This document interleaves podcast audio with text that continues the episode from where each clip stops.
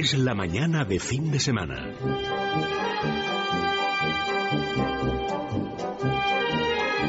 La hora de motor 16.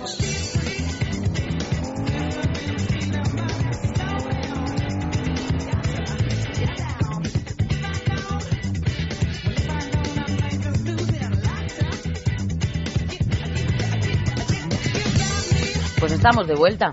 Yo soy la misma, pero el estudio ha cambiado. Ya no está aquí Miguel del Pino, tampoco el padre Mundina, porque hablamos de motor. Oye, pues a lo mejor algún día se animan y se quedan a hablar de motor, ¿no? Les he preguntado Pues yo sí. si a lo mejor les gustan. Andrés Más, ¿qué tal? Sí, buenos días, ¿qué tal? Pues igual pueden aportar algo. ¿Qué tal, Ángel Carchenilla? Pues yo creo que sí. Claro creo que sí. además el automóvil cada vez es más ecológico y cada vez cuida más todo lo que son animales, hombre, plantas. somos Un eficientes. día podríamos hacer una cosa y es cómo se transportan los animales en los coches, por ejemplo. Bien, me viene bien, Sí. me ¿Eh? viene bien. Sí, O sea, porque algunos llevan el transporta mal, transportín, pero no le ponen el cinturón. Exactamente. anda que, pues es peor el remedio que la enfermedad. Podríamos hacer ahí una combinación. Venga, pues un día... final de hora, principio de hora. Un día me viene, me viene bien que lo hagamos a mí y a los oyentes. 91 573 9725. No es el teléfono de ninguno de los que estamos en el estudio, tampoco el de Amalio, que está en el control, sino el teléfono de los oyentes. Ahí nos pueden llamar y, oye, si tienen alguna duda sobre las cosas que estamos comentando aquí en el, en el estudio, nos llaman. Quieren contarnos su experiencia, se han enfadado porque le han puesto una multa y cree que es injusta. Oye, se pueden desahogar. No es esto el teléfono de la esperanza, pero, Ángel, oye. Yo, creo, yo creo que sí, yo creo que sí. Además atenderemos su caso y comunicaremos, es decir, con la, con la autoridad competente. Muy bien, muy bien, muy bien. Cuéntame, Bueno, cuéntame, eh, limeño, no, cuéntame, Andrés más. A ver, Vamos a ver, después del sumario y la actualidad de la semana, como todos los días, pues porque el invierno se va a echar encima de golpe y no aquí. nos puede pillar desprevenidos, eh, vamos a contar todo lo que hay que hacer para preparar el coche para el invierno, soluciones prácticas y un pequeño debate para, para ver qué se cuece este año. parece que no, hablábamos de las ruedas hace bien poquito, yo creo que fue la semana pasada, y con las ruedas hay que tener mucho cuidado, sí. en invierno, en verano. Vamos a hablar además de las ruedas de invierno, que yo creo que hay mucho desconocimiento sobre eso y, y vamos a, a decir lo que son y, y cuándo hay que ponerlas. Fantástico. Eh, también tenemos eh, la comparativa del Skoda Superb y el Chevrolet Malibu, que nos lo, lo ha- los ha comparado Pedro Martín, que entrará por teléfono. Son dos colosos a precios muy atractivos y seguro que nos desgrana a ver cuál gana de los dos. Muy bien. También hemos conducido el nuevo Opel Adam, eh, que es el último capricho de, de Opel, y un rival más para modelos como el Mini, el Fiat 500 o el Citroën DS3. Oye, se están reproduciendo como Sí. champiñones este tipo Además, de en coches. este ¿eh? caso es un coche personalizable a lo bestia. que O se sea, ven muchísimo, porque hace unos años veíamos unos cochazos increíbles, ahora cada vez, claro, como, como fruto de la crisis, pero se ven mucho. Y por este último, pues vamos a hablar con Javier Rubio, que nos cuente un poco por qué Alonso ha quedado octavo, a ver si lo sabe. A ver si lo sabe Alonso, por lo si menos. digamos. Seguramente Alonso esté positivo y optimista, como siempre, y dirá que No, está, está estupendo, está estupendo. Yo no sé si es que piensa que va a romper. Está ya en un plan pero zen que no se Sí, entiende, ¿eh? absolutamente. no lo entiendo yo. bueno, pero no está bueno. todo perdido, como bien sabes, Otro pero bueno, la- no, no, que es verdad, no Ah, está mira, todo la perdido. hay esperanza, hombre. Eh, Vale, Andrés. Pueden pasar muchas cosas. Vale. La carrera es muy larga y es un circuito nuevo y hay mucho desconocimiento sobre muchas cosas del circuito, pero bueno. Venga, Y, y ya está. Hoy es, eso es todo. pues nos vamos con las noticias. Arrancamos.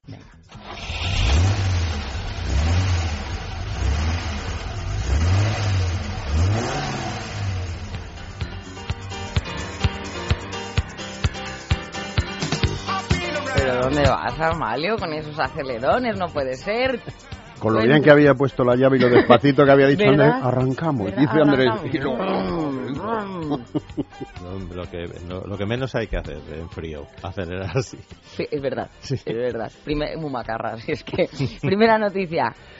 Pues eh, idean un sistema que usan los teléfonos inteligentes para mejorar el tráfico. Pues efectivamente, investigadores de la Universidad Politécnica de Valencia han ideado un nuevo sistema de ayuda a la circulación en las ciudades basado en teléfonos móviles inteligentes que contribuirá a reducir el consumo de combustible y las emisiones contaminantes generadas por los vehículos. El proyecto integra smartphones en vehículos de forma que los convierte en potentes ordenadores a bordo, navegadores, vaya, que permiten conocer en tiempo real la ruta más ecoeficiente, como decías Ángel, si es que estamos ya que lo tiramos con esto del ecologismo, para cualquier desplazamiento. Y lo cual demuestra que este es un ejemplo más de las posibilidades de las nuevas tecnologías de comunicación y de la inventiva de los investigadores españoles. Además de que, como ves, el automóvil siempre está a la última. Siempre está la última, claro que sí.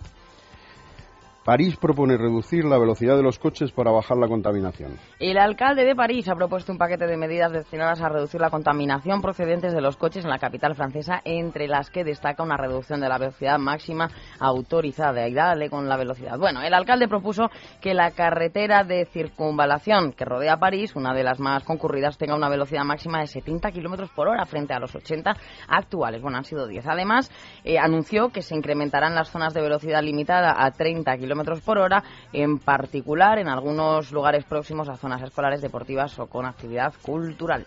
Como ves, siempre al final el culpable es el automóvil.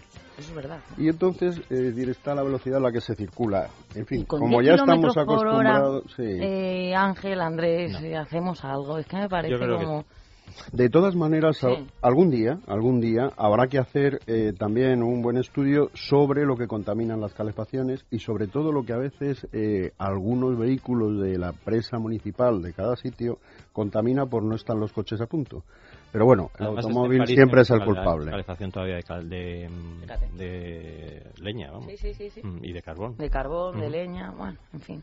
Son engorrosísimas, ¿eh? Se lo dice una que ¿Tú manejas la leña? No, pero tuvimos, tuvimos. Ah. Era yo muy pequeña, pero eso era engorrosísimo. Era muy bonita la chimenea y el fuego y todo eso, son muy bonitos. íbamos a la bañeza, íbamos a Astorga en otros tiempos. Venga, vamos, Ay, de Astorga. También tenemos que hacer un programa un día dedicado a Astorga. de Astorga y de la maragatería, claro que sí. Y del cocido, venga, vamos. Pues fabricar 3 millones de autos en España aceleraría muchísimo la economía. Incluso, además, decir, en este caso, el presidente de ANFAZ ha dicho pues que podrían suponer pues unos 10.000 millones más en un momento determinado. Pues fíjate, recuperar en España la producción de 3 millones de coches anuales implicaría elevar a un millón el registro actual, incrementar las ventas domésticas de 200.000 coches y generar 73.000 empleos, según eh, la ANFAC. La recuperación de la producción en este sector también ahorraría 10 millones, como bien has dicho, de euros en logística, aumentaría la exportación en un 4% y subiría el Producto Interior Bruto en un 1%. Estos son los cálculos que han hecho desde la Asociación Nacional de Fabricantes de Automóviles, ANFAC. En sus eh, propuestas expuestas, pues eh, para llegar a producir 3 millones de coches en España y reforzar la reindustrialización de este país llamado España. Pues ojalá, ojalá se cumpla. Eh, estamos hablando de la segunda industria en importancia de nuestro país. Y al mismo tiempo eh, hay todas las que son multinacionales que están aquí, Ford, Renault, PSA, Opel, están dedicando cada vez, es decir, más a la fabricación en España, porque lo que sí es verdad es que desde el punto de vista de construir coches nos hemos vuelto muy competitivos. Es verdad. Con lo cual, esto hay que cuidarlo. Sí, sí, sí, sí. Bueno, nos vamos al invierno, al duro invierno, con las nieves, las tempestades. Que mal sienta, ¿eh? Que te levantas y qué nevada ha caído. Ahora me toca rascar con el frío que hace. Y bueno. Efectivamente. Efectivamente. Oye, te he dicho que las gafas te quedan mejor, ¿no? Que al, que al amigo... ¿Que a Mario Conde? Que a Mario Conde. Mucho mejor. No es lo único que me queda. Mucho mejor. ¿Dónde va a parar? En fin. Hay comparaciones. son odiosas, sí, si lo voy a decir yo. Venga, vamos al invierno.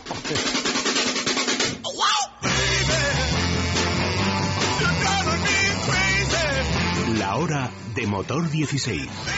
Es la mañana de fin de semana.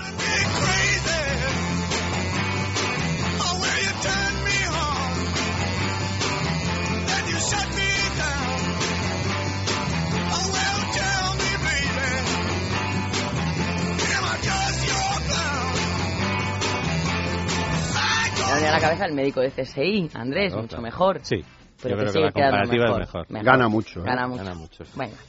¿Cómo preparamos el coche para el invierno que ya está aquí? Con mucho cuidado. Con mucho cuidado, como todo. No, a ver, a, ver, vamos a analizar un poquito todo lo que hay que hacer. En principio, yo creo que lo más importante, o de lo más importante, es poner anticongelante eh, al radiador Y también, ojo, al depósito del limpia parabrisas, al del líquido de limpia, porque yo creo que en invierno es cuando más utilizamos los parabrisas, cuando más nos ensucia el de delante, no lo, en fin, que es cuando más se utiliza. Ahí lo que, eh, lo que hay que echar es el, o limpiacristales o agua mezclada con anticongelante, que funciona muy bien. ¿Mm? Vale, o sea, cuando nos encontramos los cristales, por ejemplo, a primera hora de la mañana con esa capa de hielo. No, ahí no hay que echarle agua. Vale, que ahí no le Ahí lo que echamos agua, rascar. rascar Ni y siquiera punto. agua caliente, porque entonces es se que puede reventar hay el. gente que se baja No, hay- la botella de agua caliente y Puede reventar la luna. Pero entonces- puede reventar la luna. Además de que hay eh, hay unos productos, hay unos sprays Sí. que se echan y que van fenomenal. Ah, Mm. y luego después, evidentemente, antes hay que arrancar un poquito el coche y hacer que se caliente un poquito el cristal. Hay remedios como el alcohol, no sé si lo recomendáis también.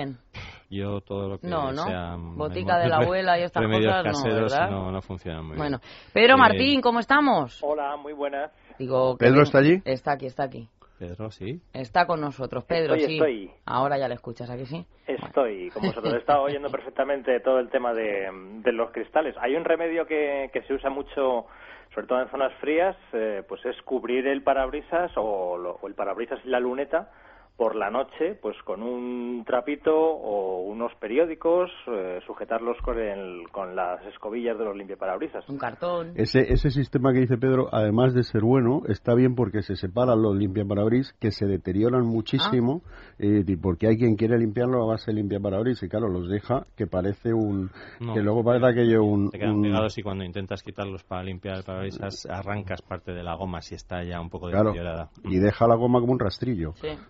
Otro tema es ¿Qué me vas a mantener, eh, arrancar y mantener el coche arrancado durante unos minutos, como hemos dicho, porque le viene bien a todas las piezas del coche y además viene bien porque se calentará y empezará a salir calor por los aireadores y, y la luna se desempañará. Eh, importante, tener las luces eh, bien reguladas, los neumáticos con un dibujo mínimo, mínimo de 1,6 milímetros, porque eso es importante para no hacer agua planning, etcétera. Y las escobillas en perfecto estado. Mm, siempre lo dejamos para el final y cuando empieza a llover el- mm, se nos terminan rompiendo las escobillas, eh, la goma, y porque lo hemos dejado hasta el final. Sí. En verano se cuartean, se terminan y si además hace tiempo que no las cambiamos, pues ese tema es delicado. Porque apuren, quedarte señores. un día de lluvia sin no escobillas es lo más horrible que te pueda pasar. Horrible, horrible. Eh, si se va a viajar por una zona susceptible de nevadas, eh, hay que ir preparado con cadenas, pero yo recomiendo haber entrenado antes, porque hay muchísimos muchísimas veces que tú compras unas cadenas porque sabes que en el camino te va a nevar, pero no sabes cómo se ponen. Y luego con las instrucciones en la mano, con ventisca, con nieve, con dos bajo cero y, y el coche delante y la cadena en una mano y no sabes qué hacer. Si vas tú solo, bien, ¿eh? Pero... Si vas tú solo, Andrés, digo, si vas solo, hombre, mal porque, pero como encima vayas con compañía y te digan aquello de, te lo dije. si es que no, no sabes. Eso que sí. está contando Andrés es clave. Antes hablábamos de Astorga. Yo recuerdo una nevada en Astorga, Hombre. donde además la mayoría de la gente no llevaba cadenas. Y era un día de fiesta, estaba todo cerrado, cosa rara en Astorga, que son muy trabajadores, como Sí, bien sabes. ¿eh?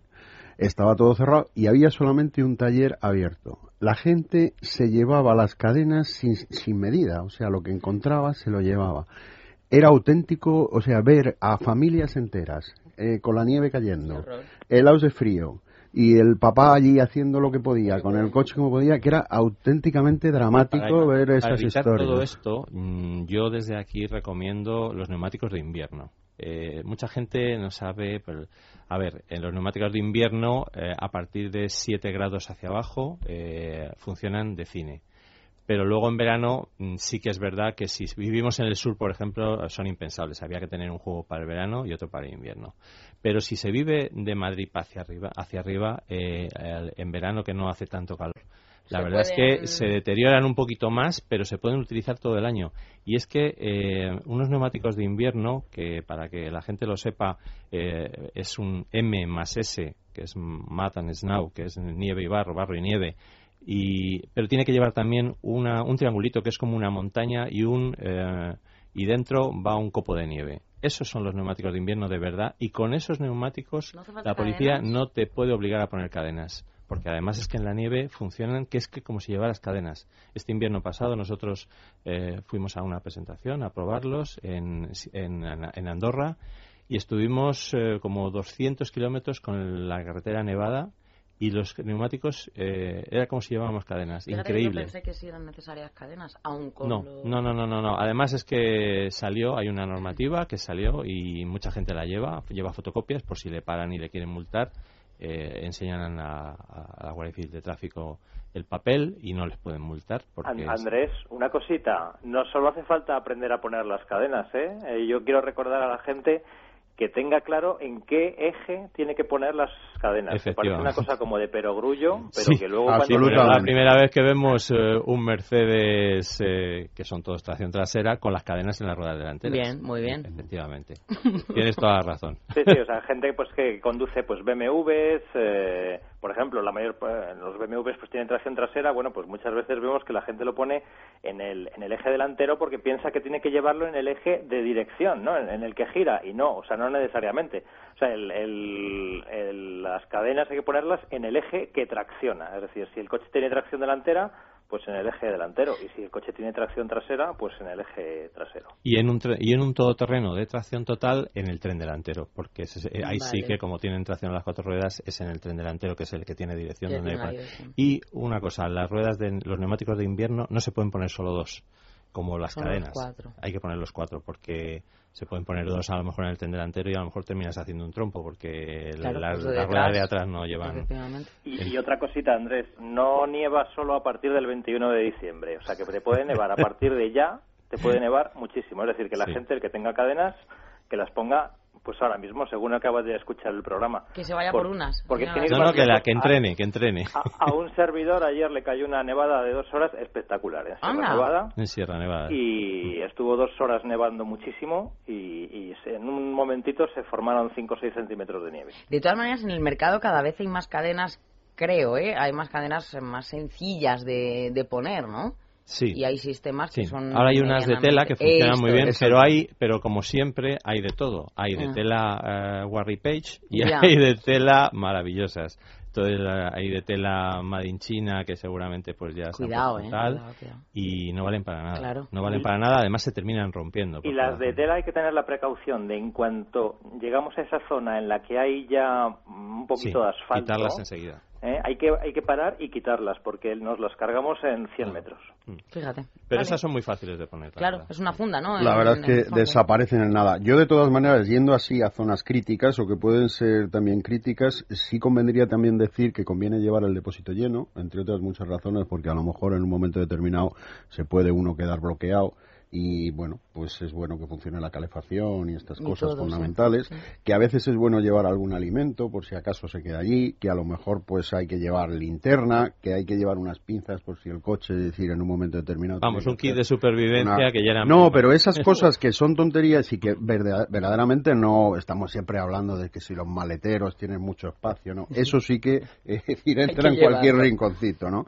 Y luego después, pues hombre, eh, que el teléfono móvil pues vaya, es decir, bien de batería porque es una ¿Sabes qué buena cosa para fácil- comunicarse. Es muy fácil que en una carretera normal puede ser Madrid-Barcelona o eh, tres camiones se crucen un día de que haya helado o no sé qué y ahí ya la hemos liado. Eh, hemos record- recordamos mucho los atascos eh, por la nieve que ha habido en sí, este sí, tipo de carreteras. Incluso han hecho zona de parking gigantescos para camiones y para coches.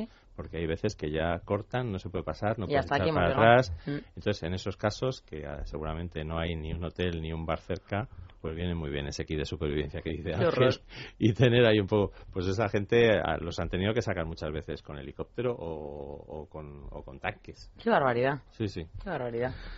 Bueno, más cositas. ¿Tenemos algún consejo más? Pues hombre, yo creo que también hay que mirar la batería. En invierno es muy importante decir vigilar cómo está, si los bornes están o no sulfatados, eh, protegerlos a lo mejor con un poquito de gasolina. Eh, las luces, yo creo que es una parte muy importante, es decir, el funcionamiento de las luces y sobre todo ver si funciona el alumbrado antiniebla. Antiniebla. Aunque luego hay algunos que lo, lo dejan puesto, o sea, lo ponen, Esa es otra, salen y de se- zona y pueden, pueden irse así molesto. hasta Bilbao, vamos. Es fatal. molesto, molesto, molesto. No, Oye, yo no, llevo pero fatal aparte, eso como el que le da el intermitente y lo deja puesto Elía, ya durante es- todo el Elía, día. es que no hay que encender las luces de niebla eh, en cuanto haya un poco de niebla. No. Es que si hay un poquito de niebla pero se ve perfectamente, no hay que ponerlas. Claro, Es que hay que ponerlas cuando no se ve. claro.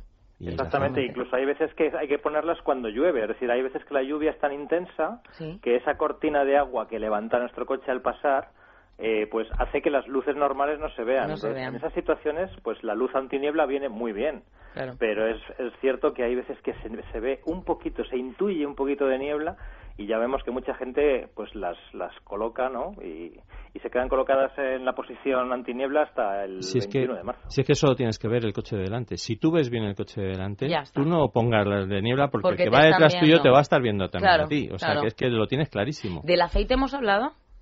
¿Hay que hacer algún tipo de consideración con el aceite? Bueno, es decir, hay que, sí, hay que vigilar, hay que vigilar es decir, el nivel, eh, los controles y bueno, todo el año. Incluso hay que hacerlo durante todo el año. Eso todo el año, porque todavía hay coches que gastan aceite, pero además dentro de lo normal, que te dicen que es normal que gaste aceite. Entonces hay, hay coches que gastan a lo mejor medio litro cada mil kilómetros. Eso lo avisa normalmente el fabricante, pero hay que estar pendientes. Hay que estar pendiente. Y algunos coches te avisan si hay algún problema con el aceite, pero otros no. Te encuentras ya con la avería y esas gordas. No, se te enciende la luz. Y, ya. y, una vez que se te enciende la luz, o paras o el motor. Ya está, es la vida del coche. Bueno, pues nos vamos a ir con el siguiente tema, ¿os parece? Que es esa, esa lucha, Pedro, que has hecho entre el Skoda ¿no? Y el, el y el Chevrolet. y el Chevrolet Malibu. Venga, pues vamos con ello.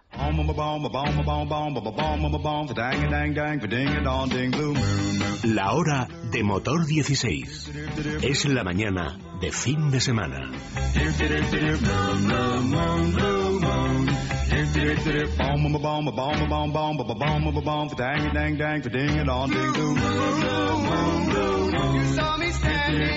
A ver, Pedro, que estamos aquí muy cantarines en el estudio. Cuéntanos esta, esta batalla que has hecho entre la comparativa entre estos dos coches.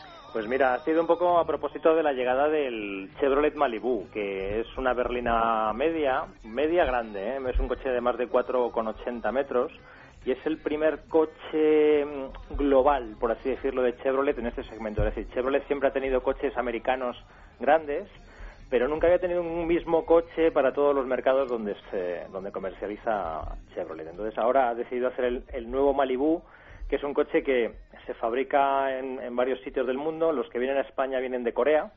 O sea que aunque es marca americana, eh, tenemos que saber que lo que nos estamos comprando es un coche fabricado en Corea.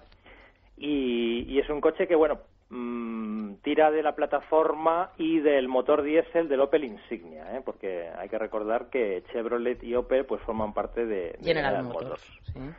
Entonces, bueno, pues como se ha empezado a comercializar el, el Malibu ahora, pues dijimos, vamos a compararlo con un modelo similar, a ver lo que da de sí. Y entonces pensamos en Skoda, porque Skoda y Chevrolet tienen algunas similitudes, ¿no? Son marcas eh, que hasta hace unos años eh, pues estaban catalogadas como eh, coches baratos mm. y, han evolucionado bastante. Entonces, pues hemos de decir que hemos comparado los dos coches, el Malibu con ese motor diésel de 160 caballos y en el caso del Superb, pues con el motor de 140.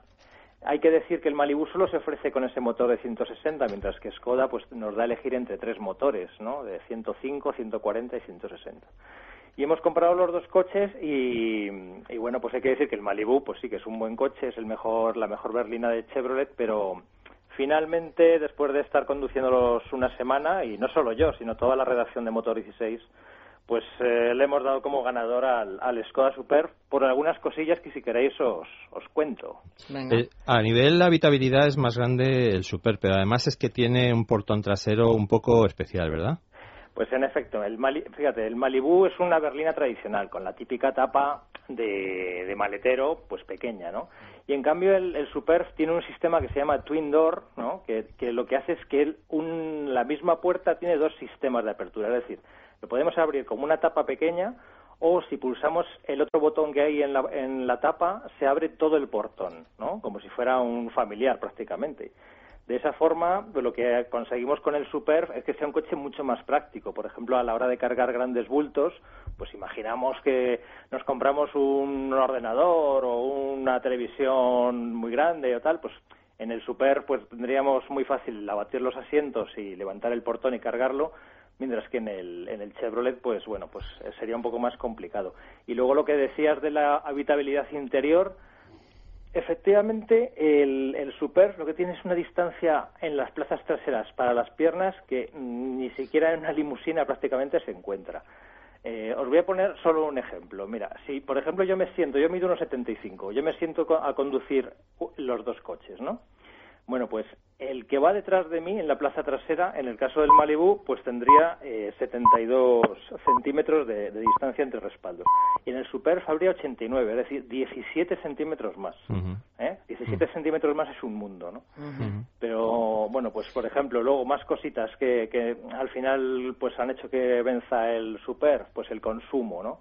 Es curioso que el Chevrolet anuncia menos consumo que el Skoda. Pero luego en la práctica ocurre todo lo contrario. Gasta menos Skoda, nos ha gastado 6,2 litros, que el Chevrolet Malibu, que ha gastado 7,3. Fíjate, y homologa 5, pero en cualquier caso, ya mm. no solo comparándolo con, con el Skoda, con otros de su gama, qué sé yo, pues el Passat, ¿no? O el C5, el 508 de Peugeot, gastaba bastante más, ¿no? En comparación con estos... Malibu es que ha mentido bastante. dos, dos, dos, litros más. Sí, más de, dos litros eh, respecto a lo que anuncia, ¿no? Y, por eso, pues os cuento eso, que, que el Malibu anuncia menos que el Skoda, y sin embargo en la práctica gasta pues eh, bastante más. Y luego pues eh, una cosa que a lo mejor mm, es eh, difícil de ver por ejemplo en un concesionario pero que al, al cabo de unos cuantos kilómetros y de una semana conduciéndolos te das cuenta pues al final la sensación de calidad y de robustez de coche bien hecho por así que te, que te da uno y otro pues en el Skoda está mucho más logrado ¿no? Se nota la mano de Volkswagen ahí, ¿no? Sí, mira, el Skoda, para que os hagáis una idea, bueno, Skoda es una marca checa, pero pertenece al grupo Volkswagen y es que se nota desde que te subes en el coche, pues la calidad de los materiales, la ausencia totalmente de ruiditos cuando vas por, circulando por un mal firme. En cambio, en el Chevrolet Malibu, aunque es un coche que pues es muy aparente, está tiene un diseño interior bastante moderno, eh, está muy bien equipado, pero mm, digamos en el día a día te vas dando cuenta de algunas unas cuestiones que, todavía les falta un poquito de calidad de acabado. Por ejemplo, pues lleva unas luces de xenón que se empeñaban eh, en alumbrar muy altos, ¿no? Y, además las luces de xenón no se pueden regular manualmente, es decir, son automáticas, con lo cual si tenemos que hacer un viaje, pues era de lo más molesto porque íbamos deslumbrando. O, pues, por ejemplo, el sonido del motor es más feo, el sensor de oscuridad, que es este sistema que cuando nos metemos en un túnel enciende automáticamente las luces, bueno, pues tardaba por lo menos 7-8 segundos en encenderlas, ¿no? Pero, pero fíjate, Pedro, en, en esta historia, en la prueba que hicimos en Motor 16, que como bien dices, pues el coche lo cogimos pues todo lo que es la, la redacción, sobre todo decir, la sección de pruebas, eh, hay una cosa que además decíamos en la prueba y es que Chevrolet ha hecho un gran esfuerzo con su berlina, eh, que por cierto es el, primer coche mundial en este segmento, pero que aún tiene mucho camino por recorrer en el capítulo de la calidad, ¿no? Que es un poco eh, de lo que estamos hablando. Sí, en efecto. O sea, son esos pequeños detalles, pero que al final pues eh, hacen que bueno pues que te des cuenta que el Skoda está como más logrado. ¿Quiere decir esto que el Skoda es superior en todo? Bueno, pues realmente no. Por ejemplo, os, decía que el Skoda que hemos probado tiene 140 caballos y el otro 160. Bueno, pues el Chevrolet era un poquito, es un poquito más rápido. Eh, por ejemplo, balancea menos en curva, tiene una frenada un poquito mejor eh, al límite, a lo mejor una cuestión de unos pocos metros en, en una deceleración al límite, ¿no? Entonces, eh, bueno, pues al final, después de, de, hablar de todos los, apartados que componen una comparativa, pues sí que le hemos dado le hemos dado ganador al Skoda, ¿no? Y, luego, pues a, comentar un poco del precio. Las dos marcas hacen bastante descuento en este momento. Entonces, en el, el Skoda Super ahora mismo hay un descuento de 2.125 euros que dejan el precio del que hemos probado en 26.900. ¿eh? Y en el caso del Super, eh, perdón, en el caso del Chevrolet Malibu, pues es un poquito más caro, unos 2.000 euros más caro, ya con el descuento que tiene ahora de 2.500 euros. Estamos hablando de, que ahora sale por 28.000 pero también está un poco más equipado. De precios, digamos, mm, yo no, yo no diría que hay un vencedor claro. Es decir, el, el Malibu es un poquito más caro, pero está un poquito mejor equipado. ¿eh? En seguridad gana también Skoda, ¿no? Porque lleva airbag de rodilla. Cosa que no lleva. Lleva el airbag de rodilla, lleva, por ejemplo, en opción los airbags laterales traseros, mientras que el Chevrolet no lo ofrece. Y luego, por ejemplo, lo que tiene el Skoda, que os, os comentaba que el Chevrolet tiene faros de xenón de serie. Bueno, pues el Skoda lo que lleva de serie son faros bisenon direccionales. O sea, bisenon quiere decir que las luces de xenón son tanto las de cruce como las de carretera y además direccionales, es decir, que ellas eh, en función de la curva que vayamos a tomar o de la velocidad a la que circulemos, es decir, cuando vamos muy despacio el, haz de luz es más ancho, ¿no? Y cuando vamos más deprisa el haz de luz eh, alumbra pues más lejos, ¿no? Entonces, bueno, esto es un sistema bastante innovador y luego también pues que el Skoda ofrece más opciones que, que el Chevrolet, es decir, podemos configurar el coche más a nuestro gusto que en el caso del Chevrolet. Por ejemplo, Chevrolet pues ofrece tapicería de piel y navegador de serie. Bueno, pero es que hay mucha gente que a lo mejor el navegador no lo quiere porque todos los días va al mismo sitio, ¿no? O todos los fines de semana va a la misma casa, ¿no? Entonces, mm, en el caso de Skoda eh, es más barato y te permite poner navegador si quieres y si no lo quieres no lo pones. En definitiva, como titulas de la prueba, la lógica prevalece, ¿no? Sí, sí, sí. Eh, La verdad es que, que pues bueno, reconocer que el Chevrolet Malibu es un buen coche, pero que en este caso el Skoda Super pues está, está por delante. Por practicidad, por consumo, es más racional en línea general. Pues nada, esa primera generación del Malibu, allá por el 64 se, se lanzó la, la primera. Y bueno, pues ha ganado quien ha ganado, lo ha probado Pedro y así, y así lo ha dicho, claro Ya que está. sí. Y punto. Y va a Y misa. además y va a misa. tomó su nombre de la famosa playa californiana. Claro, claro. Exactamente. Estupendo. Bueno, pues nos vamos a ir con el Opel Adam. Adam, que además tiene muy buena pinta antes, publicidad. Ya está aquí Movistar Fusión Autónomos. Súmese a una nueva forma de ahorrar pensada para su negocio. Hemos unido fijo, móvil e internet en un solo producto para ayudarle a ahorrar en su empresa. Y además, con la sencillez de tenerlo todo en una única factura. Contrátelo ya en su tienda Movistar por solo 49,90 euros al mes para siempre. Movistar. Compartida, la vida es más. Si tienes un coche automático, Automatic es tu taller. En Automatic somos especialistas en cambios automáticos, tanto en su reparación como en su mantenimiento. Trabajamos con todas las marcas y modelos. Llámanos al 91 644 44 22 o conócenos en auto-matic.es. Automatic, líderes en cambios automáticos. 91 644 44 22 o auto-matic.es. Este año, que no falte el jamón en su casa. En Guijuelo Directo hemos comenzado la campaña de Navidad. Con el fin de atenderles mejor y de evitar aglomeraciones de última hora, le haremos un 4% de descuento si hace su reserva o pedido antes del 25 de noviembre. Nos adaptamos a cualquier presupuesto. Precios con IVA y transporte incluido. Guijuelo Directo. Jamones y embutidos de bellota de Guijuelo a su casa. Visítenos en www.guijuelodirecto.es o llámenos al 984 1028. Importantes descuentos también por volumen de compra. Ya está aquí Movistar Fusión Autónomos. Súmese a una nueva forma de ahorrar pensada para su negocio. Hemos unido fijo, móvil e internet en un solo producto para ayudarle a ahorrar en su empresa. Y además, con la sencillez de tenerlo todo en una única factura. Contrátelo ya en su tienda Movistar por solo 49,90 euros al mes para siempre. Movistar. Compartida, la vida es más.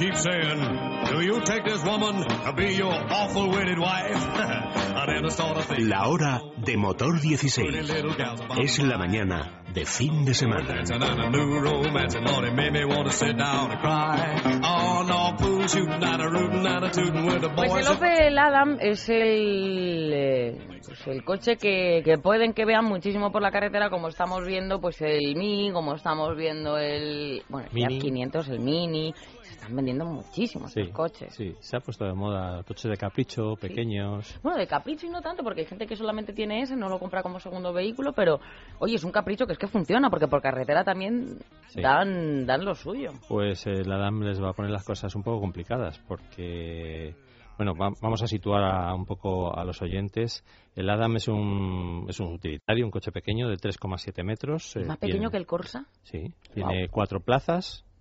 Eh, Aunque está va- hecho sobre la plataforma sí, del Corsa, so- Solo se va a modificada. con, con motores de gasolina. un 1.2 de 70 caballos, un 1.4 de 87 y un 1.4 de 100 de momento. Luego ya más tarde, como en un año y medio, por ahí llegarán motores nuevos. Pero, pues, sobre todo, lo que tiene el Adam es que es un coche personalizable a tope, pero tan personalizable pues que para encargar un Adam mm, no solamente se va a requerir tiempo, porque te tienes que poner a pensar lo que vas a poner, sino la ayuda de un configurador, incluso la ayuda de un vendedor que en este caso pues va a tener que hacer eh, de personal shopper porque Y, luego una vez que lo has pedido vas a tener que esperar dos meses eh, porque en realidad pues se trata casi de, coches hechos a la medida para que nuestros oyentes hagan una idea va a haber tres versiones básicas Jam, Glam y Slam pero luego se, puede elegir entre 15 tapizados de asientos tres tonos de iluminación ambiental 12 colores de carrocería, 3 de techo, 4 de habitáculo, 19 molduras interiores, en fin. Esta es un poco la tendencia ¿eh? que se está mm. buscando ahora. sí, pero es que Opel ha ido más lejos con el Adam, porque eh. yo creo que nadie ofrece tantas posibilidades. De hecho, puede llevar incluso el techo, puede llevar eh, 64 luces LEDs como si fueran estrellitas. Oh. hombre, hombre, eso te encantaría a ti. Qué ¿eh? bonito, ¿eh? hombre, lo que ha buscado es que con un coche con buen precio también se pueda hacer a la medida de sea de capricho. Fíjate cómo será que nosotros en la prueba que damos la semana que viene lo titulamos el cubo de Rubik.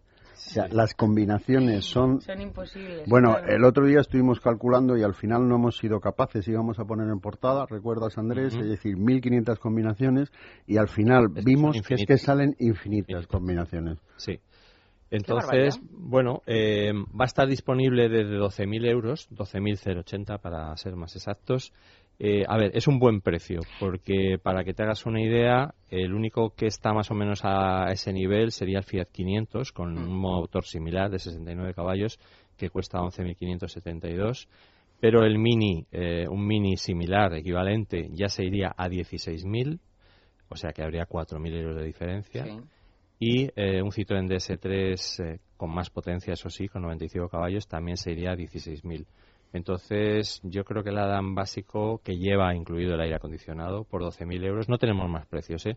porque el coche se empieza a fabricar en enero y hasta marzo nos entregarán las primeras unidades. Sí, fíjate, pero ya no solo en cuanto al diseño, que unos son más elegantes, más sofisticados, el otro como más deportivo, el otro puede ser, bueno, mucha, muchas... Eh, opciones ¿no? de personalización. Pero digo, en cuanto a los sistemas, a la tecnología que puede llevar, bueno, también es fantástico porque detección de vehículos en ángulo muerto, aparcamiento automático, sistema de asientos calefactables. Sí, sí, no, no, es un coche El hecho es que tengas todas las posibilidades y tú las puedas combinar absolutamente a tu gusto. nunca antes había pensado que coches tan pequeños de este segmento pudieran tener tanto, ¿no? Y cada vez se pues, está apostando más mm. por esto. Tiene fallitos, eh, por ejemplo, el acceso y la habitabilidad en las plazas traseras. Ellos han apostado sobre todo a que los dos, a que los, el conductor y el acompañante vayan comodísimos. Eso es lo que han apostado atrás se va un poco apretado y además el acceso es un poco complicado.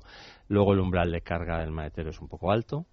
Y eh, han sacado espacio de donde no había para ofrecer 170 litros de maletero, que no es mucho, pero eh, porque le han quitado la rueda de repuesto. Entonces ofrece un kit de reparación. Eso tampoco lo hemos visto muy, muy allá, porque cada vez estamos más en contra de estos sistemas que luego no te ayudan, no, te sirven para nada, porque en muy pocas ocasiones te soluciona el problema te soluciona el problema.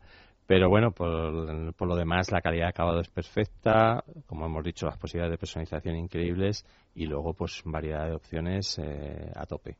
Entonces, pues, eso es lo que nos ha dado de Sielam. Ellos lo que quieren es, pues eso, ir a, competir con el Fiat 500, con el Mini, con el Citroën DS3, con el, el, el Audi A1 y, la verdad es que cada vez esos coches están teniendo más éxito. Pues están teniendo más éxito y, insisto, cada vez los vemos más por, por las calles porque es que, insisto, se ve muchísimo. A lo mejor el que se compra un coche pequeño, que parece que lo hacía porque, oye, económicamente ahora no puedo, eh, creo que está cambiando muchísimo y eso Mini yo creo que fue también el, precursor, ¿no? Como el caprichito y poco a poco cada vez se están sumando más y más. Nos vamos a ir con el, con el deporte, pero es que además me llama la atención muchísimo este espíritu optimista y zen que tiene Alonso, que es, que es increíble. A ver, ¿qué ha dicho? Es que empezó, empezó con la cosa esta de Samurai y Pues ahora está... Alonso tiene una premorición y dice, pese a su mala calificación, bueno, pues él cree que, que va que va a recortar a, a Vettel. Bueno, a lo mejor es una fórmula para animar al resto del equipo y decir, ahí vamos. Espera, vamos a escucharlo. llegado eh, milagrosamente hasta aquí y vamos a intentar eh, agarrarnos a, a todas las esperanzas y como digo, por eh, cualquier extraño motivo tengo la sensación de que mañana vamos a, a cogerle puntos, o sea que optimista. Pues ahí lo tiene. No te rías, es que vamos, está No, no, súper que que me parece fenomenal que sea optimista y que quiera sacarle puntos. Ojalá, sí, Ojalá. sí. Si además si fuera pesimista sería malo también. Espérate, a ver, que el experto nos lo va a contar, a ver cómo lo ve. Yo sé que él cree mucho en, en Fernando, como todos también, ¿no? Porque siempre nos ha dado satisfacciones y sorpresas. Pero bueno, Javier Rubio, ¿qué tal? Buenos días. Hola, buenos días, ¿cómo estáis todos? ¿Qué te, qué te parece? Bueno, en su línea, eh, aparte que eh, creo que un deportista de élite desarrolla con los años esta mentalidad y no puede ser de otra manera, ¿no? Porque el campeonato ha llegado a un punto en el que la, digamos, la racionalidad, la lógica, la estadística, pues juega en contra, ¿no? Entonces tienes que eh, acudir ya a esa parte, digamos, de, de incertidumbre o de, de- de- de extrañeza que a veces da la competición, ¿no? Esta noche, por ejemplo, nosotros hemos estado retransmitiendo la final del Campeonato del Mundo de Turismos. Sí. El piloto que tenía prácticamente ganado el campeonato, eh, pues casi, casi lo ha perdido y lo tenía ya, bueno, sentenciado.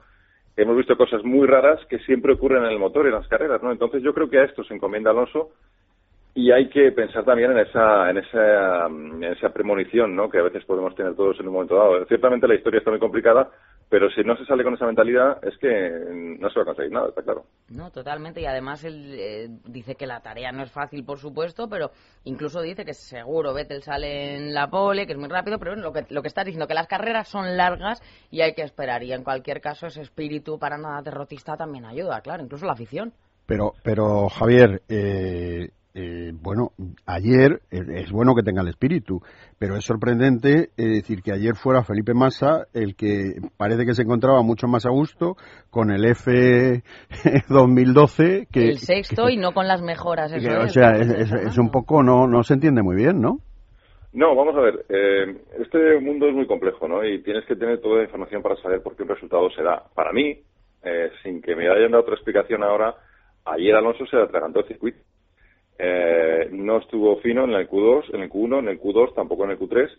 Que las novedades del coche de Alonso hacían de un comportamiento diferente y peor, pues eh, en principio pues, podría ser, pero ya es también mala suerte, ¿no? Durante toda la temporada, por ejemplo, mucha gente en España ha criticado a Massa porque porque Alonso le ganaba fácilmente. Bueno, pues, pues cuando gana Massa, le ha ganado Alonso mientras no tengamos otra opinión en contrario. Para mí que se le atragantó el circuito, ¿no? Y, y no ha dado más explicaciones, a lo mejor no ha querido dar explicaciones de por qué ese coche con novedades no ha funcionado. Lo que está claro es que más o menos han conseguido los resultados de las últimas carreras, pero a la inversa, ¿no? Yo para mí, que ayer eh, pues es un circuito nuevo, quizá no, no estuvo tan fino, ¿no? Y, ojalá me desmintieran. Eh, para la carrera de hoy, bueno, pues el coche va mejor, ya lo sabemos, pero también es una carrera más complicada. Mm, Es un circuito nuevo, una primera curva que mm, sería muy extraño que pasaran todos los coches sin problemas y cuanto más atrás sales, más fácil es que te toque a ti. O que haya una melee y ganes puestos de esa, de esa manera tan rara que a veces te dan las carreras, ¿no? Pero está claro que es una carrera, con, como decíamos antes, con los datos en la mano, si acudimos al patrón de pasadas temporadas, eh, Vettel sale en primera posición, se marcha, y cuando tenga tres o cuatro segundos de ventaja ya no le cazan con el DRS y controla la carrera a placer. No va a haber más que una parada en boxes, entonces tampoco hay margen para la estrategia, ¿no? Así que en un desarrollo normal, por eso decíamos que en un desenlace y desarrollo normal de la carrera respecto a los patrones de las últimas, eh, Vettel tendría que irse hacia la victoria. Que Alonso remonta hasta el tercer puesto o el cuarto puesto y evita que se sentencie el título aquí, pues es otra historia. Pues es verdad lo que decía Ángel, ¿no? Que los alonsistas de alguna manera pues decían eso, lo del caso de Massa, pero eh, Fernando Alonso, pues como bien dices Javier, siempre dando la cara y diciendo que ha sido cosa suya, que el circuito tan liso, ¿no? Vamos a decir de alguna manera, no le ayudaba a calentar la- las ruedas, bueno, en fin, pero que no ha echado la culpa para nada esas mejoras, pero lo cierto es que Massa quedó sexto. Esa es la realidad. Eh, Lo que sí es verdad es que todos eh, dentro de dentro de lo que es el gran circo de la Fórmula 1 este año valoran eh, la labor de Fernando Alonso como piloto. O sea, incluso además, pues eh, casi todas las opiniones que salen ahí dicen que él debía ser el ganador, cosa lo cual además molesta mucho a Vettel, porque hombre, no nos engañemos, la máquina que lleva Vettel es, eh, superior y es lo que es, pero hay que llevarla y hay que estar ahí y eso pues al final también tiene un mérito. Ayer decías eso mismo, ¿verdad, Javier? Sobre lo del paquete de Vettel, ¿no? Que parece que a veces estamos tanto ver, con el coche y hay que llevarlo, claro. Eh, aquí en España, y tiene que ser así de alguna manera, vemos toda la Fórmula 1 con los ojos exclusivamente de Alonso. Y todo lo que sea Alonso bueno es bueno y lo que sea Alonso malo es malo. Y no es así. O sea, Alonso disputa eh, un campeonato con los mejores pilotos del mundo y con otros equipos que pueden ser iguales o mejores. Y hay que entenderlo y, y respetarlo así y aceptarlo, porque cuando consigues una victoria, eh, consigues una victoria de equipo. Esto es un equipo y no es un tópico. Un equipo donde está un piloto, donde hay muchísimos eh, mecánicos, ingenieros y donde al final se, dise- se diseña un coche. Y eso forma parte del resultado y Red Bull lo ha hecho mejor y no hay contemplaciones. Ahora bien, lo bueno que ha tenido este año, y esto yo creo es objetivo, es que con un coche inferior, el, la Fórmula 1, donde los coches siempre marcan la diferencia, digamos que el resultado final, el mejor coche suele ganar el campeonato. Este año un piloto que no tenía el mejor coche ha conseguido demostrar que podía estar por encima del coche y un milagro que ha llegado hasta aquí, porque recordemos que desde Alemania no se ganan carreras, no hay poles, y el que ha llegado Alonso a la penúltima carrera del campeonato, que ni siquiera lo ha hecho McLaren, eh, en gran parte es mérito del equipo, en una zona, en una parte del- de lo que es el funcionamiento de las carreras que ha estado impecable, y en otra el piloto que ha sacado el máximo partido a la máquina. Que el coche no era tan rápido, pues ahí es donde ha fallado el equipo. Y si ahí es mejor Red Bull en un campeonato tan igualado, con tantos campeones del mundo, con equipos tan buenos, pues eh, bienvenido sea el título de Vettel. Eh, pero claro, lo que sí ha destacado esta temporada y estos objetivos es que Alonso ha sido capaz de exprimir la valleta y demostrar que hoy por hoy es el más completo, ¿no? Hay, hay una cosa, Javier, que además está corriendo, es decir, por la red, y es, eh, bueno, aparte de que Adrian Newey es evidentemente el gran ingeniero, es decir, mucha gente dice, ¿cómo es posible que Red Bull cuando lo necesita, plum, saca justamente lo necesario pues para ganar la pole, para ponerse delante en una carrera? Incluso hay mucha gente que empieza a pensar si ahí no habrá algún truco o habrá, es decir, algo que le permiten a Red Bull por encima de otros equipos. Pues es lo que hablábamos, Ángel, que aquí en principio cuando no se gana se ven que se buscan cosas raras. Es cierto que Red Bull eh, eh, ha ido al límite en algunos momentos del, campeonato, en, temas eh, aerodinámicos sobre todo. La FIA ha dicho, por aquí no pasa si no ha pasado. Eh, no ha sido de repente en un momento. Eh, Adrian Newey lo ha contado muchas veces, al ser, al prohibirse los escapes de soplado, que él era el precursor, el equipo era el precursor, pues han sido los que más han acusado el, el adaptarse a, a esta falta, ¿no? Y durante todo el año han estado trabajando para, digamos, compensar, para encontrar esos, esos parches, por así decirlo, que sustituyeran esta tecnología tan especial. Y lo han encontrado después de verano, porque han estado trabajando todo el año probando cosas, han estado llevando muchas novedades, han estado modificando cosas y les ha funcionado a final de año. Y, y además lo ha hecho de manera consistente, prueba de que han encontrado cosas que, bueno, pues que los demás no han conseguido. Pero es que Ferrari también ha estado trayendo desde mediados de verano todo el año, pero desde el verano todo lo que han traído no ha funcionado. Unos lo han hecho bien y otros lo han hecho mal. Y la verdad es que es sorprendente el pepino que tienen ahora, porque es que va bien en todo tipo de circuitos, en todo tipo de circunstancias. Y yo simplemente en estas cosas eh, prefiero pensar que han hecho mejor trabajo, que realmente lo han hecho, a pensar en, en, trampas, en cosas historias que siempre buscamos cuando no gana Alonso. ¿no? ¿Y, ¿Y, tú crees, Javier, que si Alonso no gana este año el campeonato mmm, va a haber cambios radicales en Ferrari? ¿Van a caer cabezas? Bueno, es una, buena, es una, buena, pregunta. Eh, Ferrari lleva este año, eh, lo bueno que ha tenido Alonso, que mucha gente no lo sabe, es que ha conseguido poner al equipo la pelota en su tejado. Es decir, ha llegado un piloto que ha dicho, con este coche soy capaz de hacer más de lo que me estáis dando. Entonces, Ferrari ha comenzado una reestructuración interna que, para empezar, ya mucha gente lo sabe, ha obligado a cerrar el túnel de viento. Le ha ocurrido a Mercedes también, que han encontrado problemas con el túnel de viento. Es decir, han ido remontando en la cadena para ver dónde están los fallos. Y esto que comentas, Andrés, pues lo veremos durante el invierno, si hay cambios en la estructura técnica de Ferrari. El túnel de viento lo van a hacer, digamos, lo van a actualizar, por así decirlo, para hacerlo más eficaz. Y es posible que en el futuro pues haya cambios técnicos, pero eso habría que verlo. Yo creo que, eh, como ocurre cuando llega un gran piloto, remueve la estructura y Ferrari tiene que este invierno pensar en muchas cosas eh, porque no puede perder un año más con Red Bull, o al menos no puede sacar coches a principio de año que de repente se encuentran que, que no, no respondían a lo esperado, ¿no? Y que eso tampoco es eh, propio un nivel de un equipo de nivel de Ferrari. Bueno, pues esperemos que llegue el milagro. Yo creo que es lo que le gusta a Fernando también, dar las sorpresas de última hora, eso tan épico que a veces sí, hace que nos levanta todo. Sí, como, ganar, como el Madrid cuando gana en el último minuto. Es, claro, lo, no, sí, como eh, ¿quieres, te refieres al, al 5-1 del no, no, no, no, no era, no, ah, no, no que sé, yo que sé, yo que sé. Bueno, bueno, bueno. Pero bueno. los madridistas estamos acostumbrados a sufrir a siempre sufrir, en el último ¿no? momento. Ya, no, lo ya. que no hay que poner en duda es que Fernando Alonso va a hacer todo lo que pueda y muchísimo Anda, a ver. más. Bueno, pues Javier Rubio, muchas gracias por haber estado con nosotros. Un abrazo, como Un siempre. abrazo, hasta luego. Y nosotros vamos a continuar, antes de despedirnos, pues con unas leyes de estas de, de Andrew que me encantan. A ver con qué nos sorprendes hoy. Una o dos, una o dos. Eh, una es el misterio de Curtis, que dice, después de mucho mirar y debido a causas misteriosas aún por descubrir, el coche que terminamos comprando casi siempre es más grande de lo que queremos, más potente de lo que necesitamos, lleva menos equipamiento del que nos hubiera gustado, es de un color que no nos termina de convencer y ha costado mucho más de lo que nos podíamos gastar. Es verdad. Yo puedo, yo puedo, sin ánimo de ofender, yo puedo eh, añadir una cosa a esa historia. En casi todos los estudios que hacen las marcas, en todo lo que es pareja, matrimonio, la influencia de la mujer a la hora de elegir un coche claro. es fundamental. Y en todo. En todo, en todo. Pero ahora porque estamos en, en vendedor. todo, en todo. Lo curioso del asunto es que nunca hablan de una motorización, tal. Simplemente con decir, pero hombre, si ese coche lo tiene el hortera de fulanito. Claro. Ese coche Muy está muerto, está dicho. muerto ese coche. Muy bien dicho, muy el bien dicho. Estudio de Miguel Áñez para el misterio de Curtis, que dice, como un vendedor de coches sea eficaz, se produce un porcentaje altísimo de probabilidades de que nos llevemos un coche que no queríamos y mucho más caro. Es verdad, es verdad. Pero no, lo que está diciendo Ángel es cierto.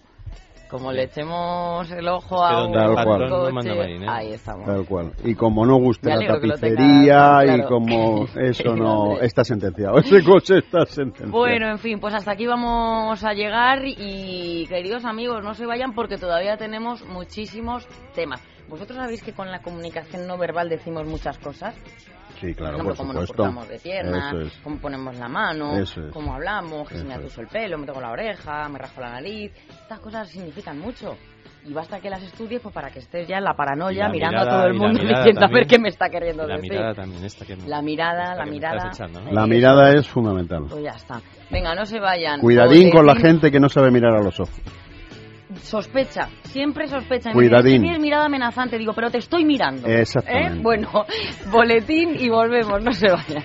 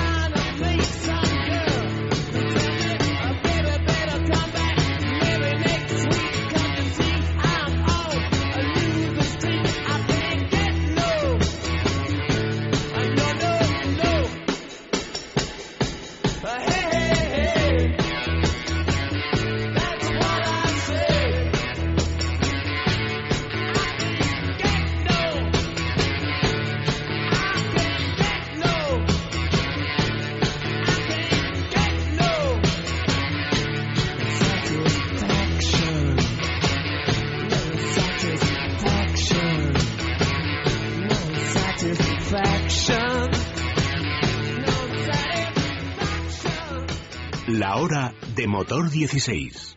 Es la mañana de fin de semana.